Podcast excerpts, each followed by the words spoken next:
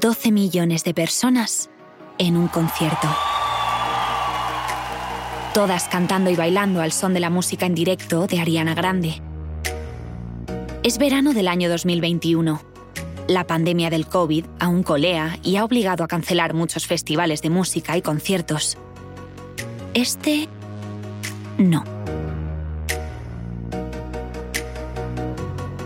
Quizá porque no tuvo lugar en el mundo real. Ocurrió en el universo digital de Fortnite, uno de los videojuegos inmersivos con mayor éxito del mundo. Ahí no había riesgo de contagio. Este concierto es tan solo un aperitivo de la gran apuesta de la industria tecnológica en los últimos años. El metaverso. Today, we're going talk about the metaverse un mundo digital al que los usuarios accederemos con gafas y otros dispositivos de realidad virtual. En él no solo podremos asistir a conciertos como este, sino también trabajar, hacer deporte, ir de compras o visitar lugares lejanos, aún inimaginables en el mundo real.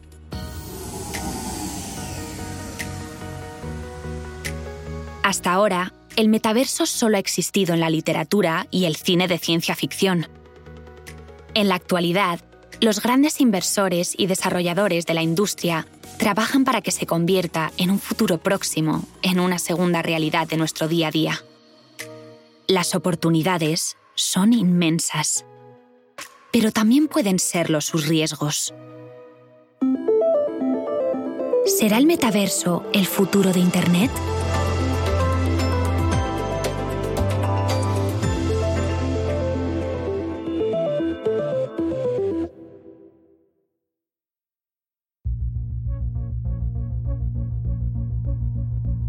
El metaverso viene realmente en la confluencia de tecnologías y nos ha llevado hacia lo que sería el Internet experiencial. Eduardo Herranz es el director académico del curso del metaverso de la Universidad Complutense de Madrid. Pasamos de un Internet 2D, donde lo estamos consumiendo todo a través de pantallas, pantallas planas, y el contenido ahora pasa a ser en tres dimensiones. Entonces, este metaverso lo que nos permite es a los seres humanos acceder a mundos 100% virtuales y, por otro lado, poder acceder a contenidos virtuales que están integrados en nuestro entorno real. Con lo cual, a través de determinados dispositivos o incluso a través de los navegadores, podemos acceder a ese Internet experiencial. El metaverso existirá, por un lado, como un mundo virtual y paralelo en el que seremos un avatar y por otro, se convertirá también en un universo simultáneo al nuestro, a través de la realidad aumentada, que proyectará contenidos virtuales en el mundo real. Como ya en su momento, cuando Google lanzó el buscador, se hablaba acerca de la democratización un poco de la información, en el que uno metía un texto y podía acceder a todo, pues aquí lo que se aspira un poco es que tú puedas acceder a toda la información a nivel experiencial, con lo cual alguien que a lo mejor no tenga la capacidad o la posibilidad por tiempo, por desplazamiento o económica de hacer algo, quizás lo pueda hacer. lo pueda hacer en un mundo 100% virtual. O imagínate también que tú vas a poderte mover por la ciudad vas a tener información virtual geolocalizada, ubicada en el sitio concreto donde tú quieras, para turismo, para guiarte a la hora de llegar a los sitios, para mil cosas.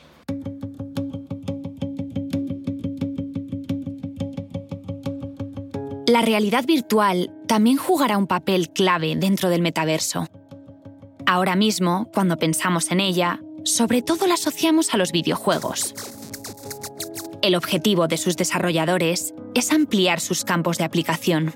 Encontrarte con gente del trabajo. Mar González Franco es experta en realidad virtual y doctora en realidad virtual inmersiva y psicología clínica.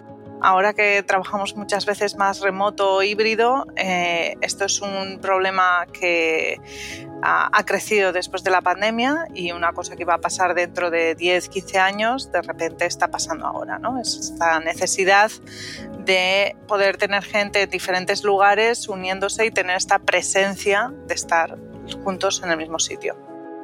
Desde Silicon Valley, González Franco detalla su investigación diaria para hacer que en el futuro la realidad virtual se integre con éxito en el mundo laboral. En primer lugar, en el de aquellas personas que trabajan delante del ordenador. Por ejemplo, esta idea de que el usuario entra al contenido digital mm, en vez de tenerlo dentro de una pantalla. Y ahí pasan muchas cosas, ¿no? Por ejemplo, puedes tener esta sensación de que puedes un objeto virtual, ¿no? Entonces, como das esta sensación de, agarrar objetos, el sonido es espacial, te puedes mover de maneras muy diferentes, tienes problemas de, mapeo que se llaman, o sea, eh, tú puedes tener Nueva York en tu salón, pero tu salón es mucho más pequeño que Nueva York, ¿no? Entonces, ¿cómo te mueves?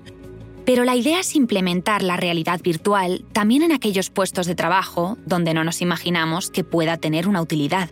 Todo el mundo tiene un móvil en su bolsillo, pero no lo estás usando como panadero, estás regando en el campo como agricultor y no vas usando el móvil para la parte de tu tarea agrícola, pero en realidad te podría estar diciendo, este tomate está listo para ser recogido, ¿no? O sea, tú te colocas estas gafas y te aumenta el mundo real con información.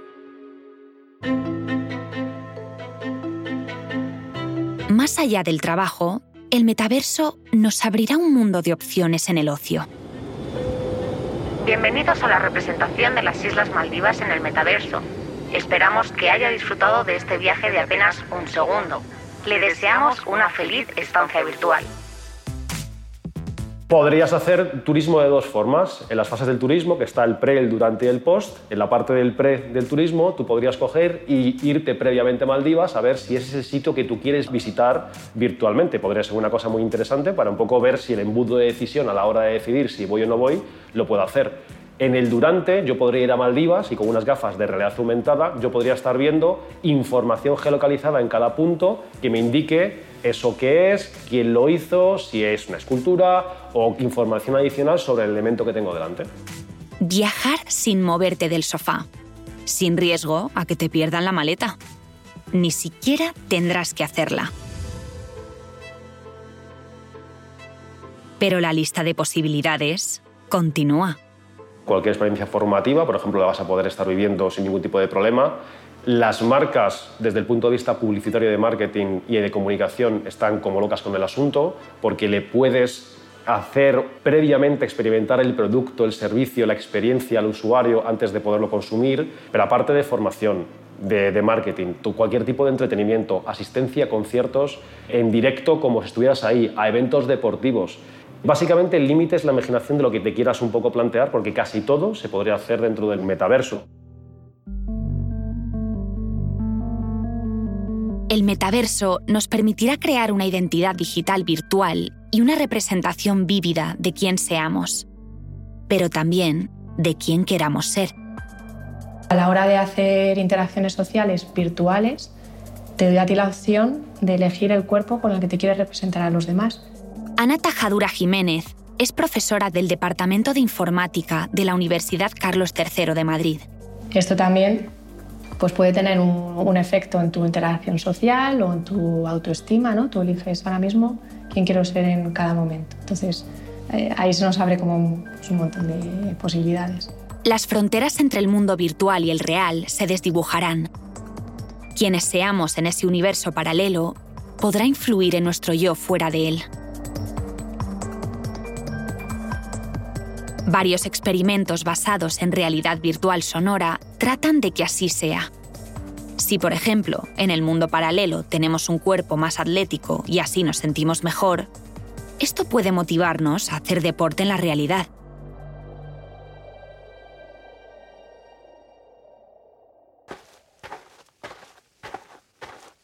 Yo cuando camino escucho el sonido de mis pisadas. Estas pisadas pues tienen información sobre el peso de mi cuerpo. Entonces nosotros aquí lo que nos planteamos es qué pasa si cuando tú estás caminando te cambia el sonido de tus pisadas. Y ahora mismo vas a tener el sonido de unas pisadas que suenan como si tu cuerpo fuera más, más ligero. Entonces esto es lo que planteamos. Hicimos un sistema que en tiempo real cambia el sonido de tus pisadas y lo que observamos es que efectivamente pues la gente sí que empezaba a percibirse como más ligero o más pesado pero también empezaban a cambiar su forma de caminar. Si, se sentían más ligeros, empezaban a caminar pues, de una forma más acelerada, levantaban más los pies del suelo. Y el 50% de las personas también nos decían que se sentían más felices. Aunque en el mundo real tengamos una enfermedad, si en el virtual estamos sanos, esa sensación de estarlo puede ayudarnos mucho en nuestra recuperación. Por ejemplo, hemos hecho un estudio con personas que han tenido ictus y en la parte de rehabilitación física, donde lo que hacen es caminar por un circuito, pues estuvimos mirando cómo cambiando el sonido de las pisadas podíamos cambiar su forma de caminar en ese circuito. Vimos que podíamos cambiar como la simetría que tienen entre el pie izquierdo y el derecho, que es algo muy típico ¿no? de las personas que han tenido un, ictus, ¿no? que tienen una parte del cuerpo pues un poco más inmóvil o más paralizada, ¿no? que tiene esta simetría. Al caminar, pues vimos que al cambiar el sonido de las pisadas podíamos como cambiar también la simetría nosotros. Los pacientes con dolor crónico podrían también beneficiarse enormemente de esta tecnología. Las personas con las que trabajamos nosotros tienen tanto dolor en su cuerpo que cuando les pides que cierren los ojos y visualicen su cuerpo, hay zonas del cuerpo que no, que no visualizan. Es como que su cerebro las hubiera borrado.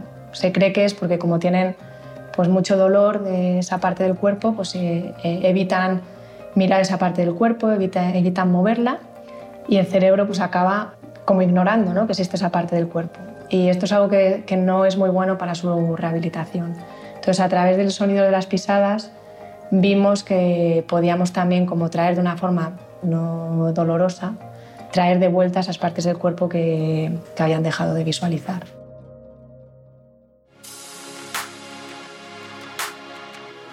El metaverso será parte esencial de la tercera revolución de Internet, la conocida como Web3. Lo que pasó detrás de esta puerta el 29 de octubre de 1969 cambiaría la historia para siempre. Nacía Internet. Este investigador de la Universidad de California, Leonard Kleinrock, conseguía conectar un ordenador en Los Ángeles con otro que se encontraba a unos 600 kilómetros. La Web 1 se refiere a los inicios de la red, con páginas web estáticas, sin apenas interacción. La Web 2 llegó con las redes sociales, donde el usuario adquiere un mayor poder e incluso puede subir contenidos propios a la red. La Web 3 supone una vuelta de tuerca más. Es un poco por encima de esto que ya tenemos, por encima de estas dos capas, el añadir la nueva capa, esta base de datos global en la que tienes una noción de identidad que es global, no tienes una cuenta para cada página web, tienes una cuenta que sirve para todo. Los poderes del blockchain, poder hacer pagos directamente a través de Internet y no tener que utilizar Visa, utilizar Mastercard, utilizar cualquier aplicación que permita procesar pagos y unas cuantas cosas más. Miguel Piedrafita es un joven obetense de 20 años que lleva desde los 10 programando. Hoy trabaja en varios proyectos relacionados con la Web3. Es un poco coger internet, el Internet que ya tenemos, coger el Internet básico y las cookies por encima y añadirle pues esto, el blockchain. No paramos de oír hablar de criptomonedas, de NFTs, del blockchain y la madre que lo parió. Blockchain. Puede que aún te suene rara esta palabra, pero en el futuro es probable que forme parte de tu vocabulario. Se trata de una nueva tecnología basada en una base de datos global que utilizará la Web3. Según Miguel, abrirá la puerta a un Internet más libre y democrático, menos centralizado. Hemos creado un ordenador global. Generalmente cuando se habla de la nube, la nube siempre se dice que es el ordenador de alguien, pero generalmente el ordenador de alguien pues, suele ser o de Google, o de Facebook, o de Amazon y, ya está. Tú eliges uno de esos ordenadores, pones tu base de datos y tu página web allí y cada vez que alguien va a tu página web en verdad está yendo un servidor de estos, gente. La innovación aquí es, en vez de tener servidores de estas entidades que llamamos centralizadas, lo que tenemos es como si fuera un ordenador global, un ordenador compuesto por miles de ordenadores pequeños alrededor del mundo. Y todos estos ordenadores se ponen de acuerdo en qué, qué hay y qué hace. Entonces esto lo llamamos descentralizado porque, por ejemplo, Amazon no podría eliminarlo o podría cambiar el resultado. Es algo que de verdad es como una base de datos en la que todo el mundo puede confiar. Para Miguel, lo que comenzó como una afición en el colegio e instituto, hoy se ha convertido en su profesión. Pero este chico de gafas de sol rosas y pelo teñido de morado no quiere saber nada del Internet tradicional. Por ello, no solo trabaja, sino que dedica gran parte de su vida a realizar experimentos dentro de la Web 3.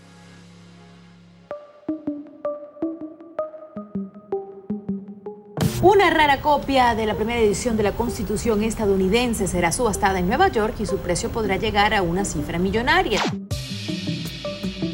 Esta noticia podría pasar desapercibida entre tantas otras con las que somos bombardeados cada día.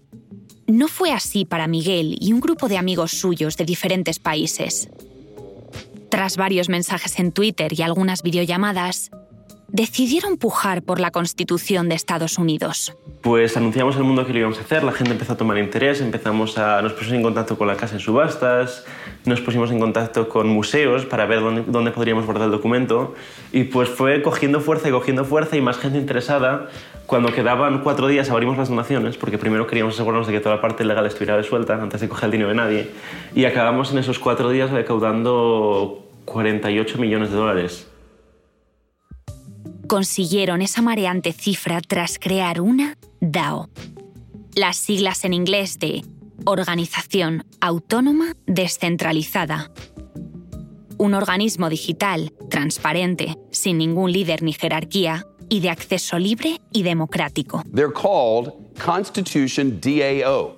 El día de la subasta, en noviembre de 2021, llegaron a la final. Anyone else welcome to jump in, but Brooke Lampley, the bid is yours for the United States Constitution at 41 million dollars. Pero se quedaron con la miel en los labios. Sold 41 million dollars, paddle 411. Congratulations. Un gran empresario pujó más alto y se llevó el documento pagó 41 millones de dólares más otros gastos que hicieron que los 48 millones recaudados por Constitution DAO no fuesen suficientes.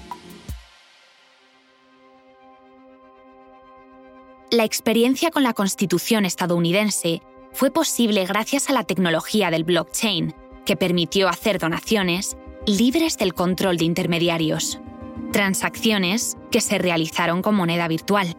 La fiebre por esta criptomoneda está superando todas las barreras en los últimos días. Su valor en solo una semana ha escalado un 57% y solo ayer experimentó una subida del 20%. El Bitcoin ha perdido el 50% de su valor desde los casi 70.000 euros que tocó en noviembre.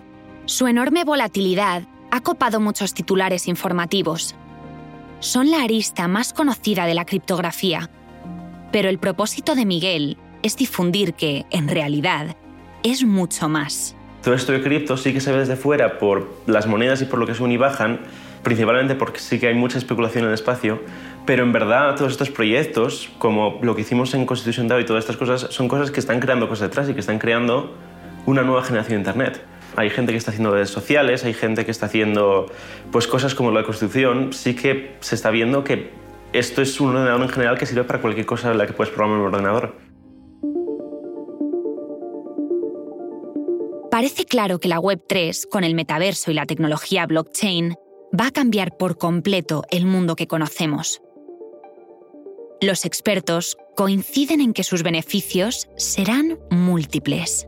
La posibilidad de que la gente obviamente pueda estar experimentando experiencias sin necesidad de estar allí. Por otro lado, la posibilidad de que la gente pueda tener esa capacidad como de tener superpoderes, de yo contextualmente ir por cualquier sitio, por cualquier ciudad o en una oficina y poder estar continuamente teniendo información en ese mismo preciso momento, tanto 2D como 3D, como histórica, como lo que fuese. Y a mí una fundamental que me parece es el tema social. Aunque a veces se dice que es como una gafa que te aísla y te aísla cierto de tu entorno cercano o de la habitación en la que te puedas encontrar, sin embargo te conecta muchísimo de manera social con la gente que está remotamente. Crear una realidad compartida, las realidades compartidas. O sea, yo estoy aquí, estoy accediendo a la información a la vez que tú, con tus propios hijos puedes acceder a la información a la vez que ellos, en vez de ver lo que están accediendo todos juntos, pues estamos en el restaurante y como si fuera el Pokémon Go, vamos viendo los platos ¿no? Eh, delante nuestro y vamos escogiendo, pero yo si miro a ti veo también lo que tú estás viendo. O sea, a mi hijo yo le tengo que leer eh, el menú si tú tienes una experiencia así, él puede estar viendo lo que hay de una manera mucho más autónoma. Para Miguel, la principal ventaja residirá en que tendremos una red menos controlada por los grandes actores y una identidad virtual única para todo Internet. Lo primero que promete es mucha más transparencia. Promete que estas entidades o cualquier aplicación de Internet sean extendibles, que por ejemplo yo quiera hacer mi nueva versión de Twitter y en vez de tener que empezar desde cero y tener cero datos y tener cero nada, pueda simplemente copiar el código de Twitter, añadir una nueva cosa y que cualquiera pueda usar esa plataforma y acceder a todo el contenido que ya hay en Twitter por encima. Que yo tenga mi nombre de usuario y ese nombre de usuario valga en cualquier página web en Internet e incluso que se vincule entre ellas, que tengamos redes sociales interconectadas en las que, por ejemplo, yo pueda subir un vídeo a YouTube y ese mismo vídeo aparezca en mi perfil de Twitter, los comentarios sean los mismos en todas partes y todo eso. Y promete más flexibilidad en el sentido de que no necesitas permiso de nadie, no necesitas eso, tener un servidor en Amazon, puedes simplemente lanzar código o lanzar cualquier cosa a esta red global y que cualquiera pueda interactuar con ello. Sin embargo, para alcanzar estos sueños de transparencia en la red, todavía queda mucho por hacer. Lo que pasa es que la mayoría de blockchains están todos en AWS, en Google Cloud o en Azure, ¿no? O sea, quiere decirte que al final no está descentralizado, porque al final, si tú quieres tener una cosa que escala bien, pues lo pones en el Elastic de AWS, de Amazon. Quiero decirte que es como está funcionando hoy en día, ¿no? Entonces, no existe esta idea de que mi ordenador forma parte de una red y a esa escala, al final, el que más ordenadores tiene, pues es el que más forma parte de la red y esto ya se sabe quiénes son. Sea como fuere, dentro de esa Web 3 con mayor o menor centralización, habrá que vigilar ciertos intereses oscuros. Iniciativas que buscan eludir la regulación financiera y están motivadas por un claro furor especulador. Algunas de ellas realizadas con ciertas criptomonedas y retransmitidas en directo en Internet, con su cotización tan pronto subiendo de forma exponencial. So the market cap is 2.168 trillion como un segundo después, cayendo estrepitosamente a cero. ¡Oh! We went to zero! ¡Sayonara, motherfucker! También corremos el riesgo de que la Web3 y el metaverso amplíen algunas de las brechas sociales y económicas de hoy en día y nos lleven a vivir en un mundo aún menos humano y más desigual. Es una realidad que no tiene reglas, no tiene ninguna barrera y bueno, eh, es un mundo en el que se van a realizar transacciones, ¿no? Van a haber compraventa de objetos, se prestarán servicios. Inés Salinas es economista y asesora en la Oficina Nacional de Prospectiva y Estrategia del Gobierno de España. Por ejemplo, empresas que tengan más ventajas de tecnología o de productividad eh, van a dejar a muchas otras empresas fuera, no las van a dejar ni siquiera competir. De hecho, ya vemos que hay muchas multinacionales que están invirtiendo en realidad virtual ahora, ¿no? También hay que tener en cuenta que no todos vamos a poder acceder a ese mundo, porque para poder conectarse al metaverso se necesita primero acceder a Internet, pero no cualquier Internet, también tiene que haber infraestructura 5G. Y también se van a utilizar para poder tener experiencias inmersivas dispositivos como guantes o visores de realidad virtual. Además, la completa descentralización y ausencia de control por parte de una autoridad en el mundo paralelo del metaverso puede generar otros riesgos. Por ejemplo, la posibilidad de que se cometan crímenes virtuales. Incluso Meta, Facebook, ha habilitado lo que serían los policías virtuales, en el que cuando tú entras dentro de su metaverso, que es el Horizon World, en el momento en el que de repente alguien reporta que está sufriendo algún tipo de injerencia, acoso o lo que fuera, hace un reporte y hay una persona física en otro lado del planeta que accede en ese mismo momento con unas gafas de realidad virtual y se persona virtualmente para certificar que aquello se está dando o no se está dando, o incluso se hace la grabación del hecho para luego poder dar fe de que aquello ha pasado o no ha pasado. Con lo cual es probable que no se tenga que todo descentralizar, sino montar una arquitectura híbrida en la que haya parte centralizada y parte descentralizada. Dentro de la parte centralizada podría existir una policía que estuviera un poco controlando pues, que algo se cumple, que se deja de cumplir.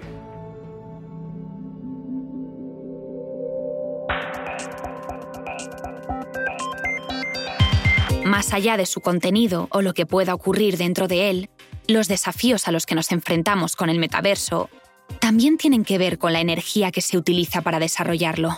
La red Bitcoin, por ejemplo, por decir una moneda que es la más popular, tiene un consumo altísimo de, energía que es equivalente a la de países enteros en un año. Por ejemplo, eh, datos de 2019 dicen que se consumía como eh, la misma cantidad que consume Bélgica o Finlandia en un año y eso es altísimo, ¿no? Y si queremos acercarlo más a nuestra realidad es, por ejemplo, un 35% de la energía que se consume en España en un año. Y bueno, en el contexto en el que estamos, de problemas de suministros de energía y de transición a energías limpias y demás, es un factor que se debe considerar al momento de desarrollar el metaverso. Lo que debemos intentar es que la energía que se utilice para las redes de criptomonedas proceda de energías limpias, ¿no? renovables y no fósiles, para que la huella ecológica no sea tan fuerte.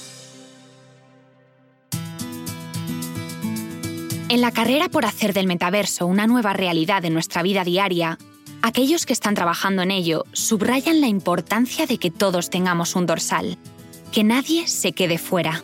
Lo que estamos trabajando fundamentalmente es que como creadores de este metaverso, en pensar cómo poder hacerlo para que a la hora de la creación y de la arquitectura que tú montes tenga el menor impacto desde el punto de vista negativo y el mayor impacto desde el punto de vista positivo. Es decir, cómo yo creo algo que humanice, cómo creo algo yo que pueda ser accesible, que reduzca la brecha digital, que sea sostenible, que permita a la gente hacer las cosas mejor de los que lo podía hacer antes. Desarrollo de tecnología, bajada de precios, oferta de servicios, investigación, entendiendo cuáles son los efectos para las personas y que esto vaya acompañado de una regulación ¿no? pues para evitar que haya ningún tipo de riesgo para las personas y que pues todas las tecnologías, las tecnologías no son ni buenas ni malas, pero están las personas en usarlo bien o mal y esto pues también hay que regular. Los más jóvenes de hoy aprendieron a leer con Twitter. Y YouTube es casi anacrónico para ellos. La Web 3 es su última frontera por conquistar. La posibilidad de desarrollar un mundo nuevo. Entonces, ¿es el metaverso el futuro de Internet? Su llegada es inexorable. Viene a muchísima velocidad, pero probablemente a nivel de percepción de la gente viene más lento de lo que quisiéramos.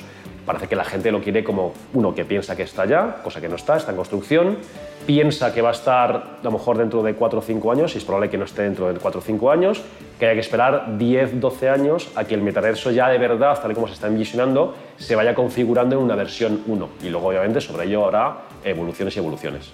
Gigantes tecnológicos como Meta, el antiguo Facebook, están destinando cerca de 10.000 millones de dólares al año en desarrollar las tecnologías necesarias.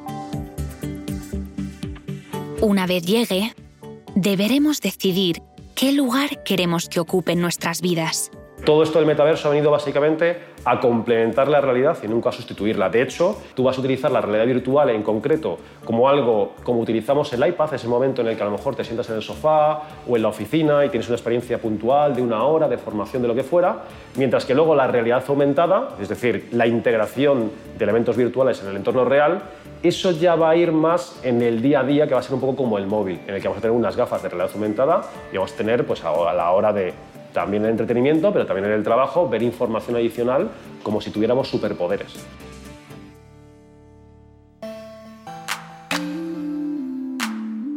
Hemos pasado de encender el mechero a iluminar con el móvil en los conciertos. Aún cuesta imaginar que pronto no asistiremos físicamente a muchos de ellos. Pero debemos ir acostumbrándonos. Pongámonos las gafas y disfrutemos del viaje.